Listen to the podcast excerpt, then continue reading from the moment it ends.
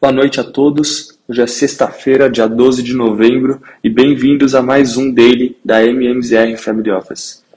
Nos Estados Unidos, hoje o dia foi de alta para os principais índices de ações.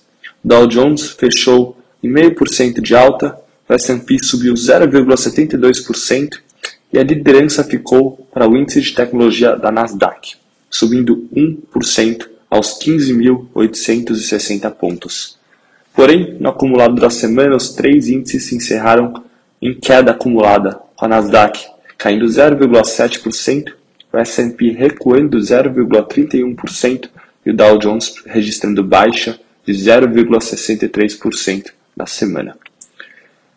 A baixa da semana foi reflexo dos dados de inflação ao consumidor que vieram mais forte do que o esperado, e foram divulgados na quarta-feira, que veio na maior alta dos últimos 30 anos.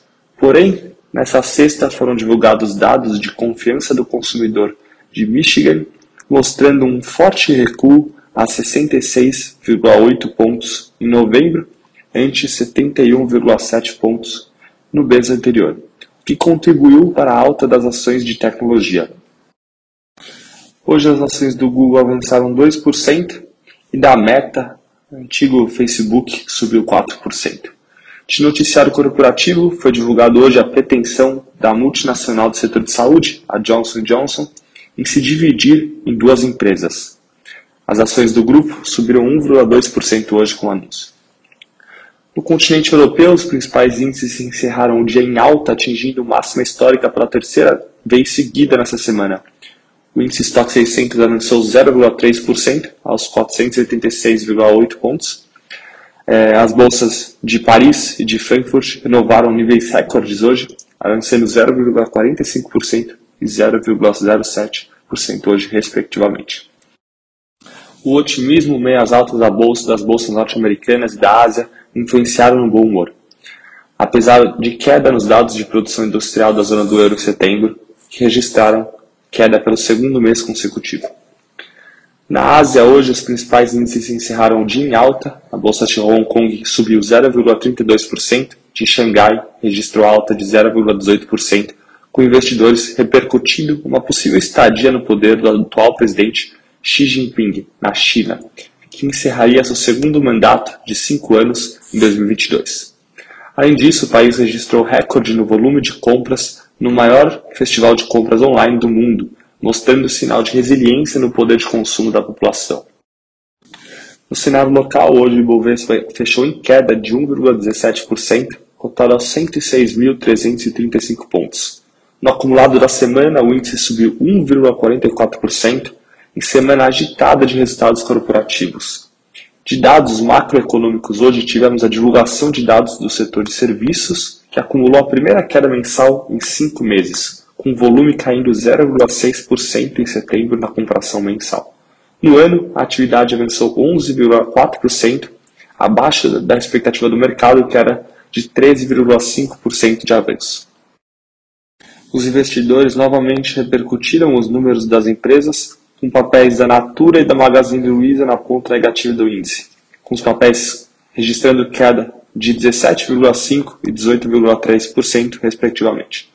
No caso da Natura, os investidores reagiram ao adiamento em um ano da meta de uma margem EBITDA entre 14% e 16% por conta de aumento de custos dado pressões inflacionárias e interrupção na cadeia de suprimentos.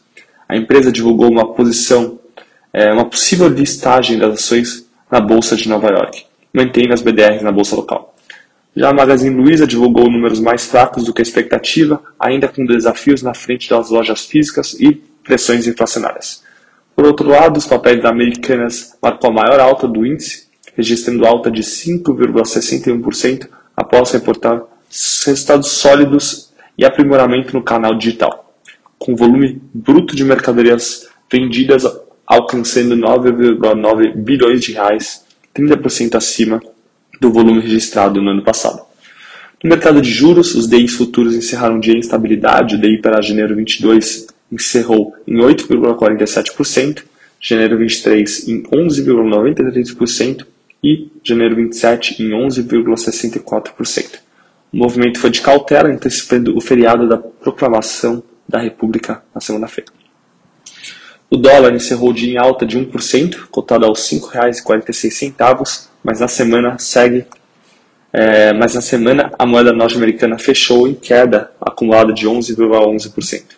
Já o índice DXY registrou leve baixa de 0,05% e as taxas de juros de 10 anos, as Treasuries dos Estados Unidos, encerraram o dia em, em 1,58%.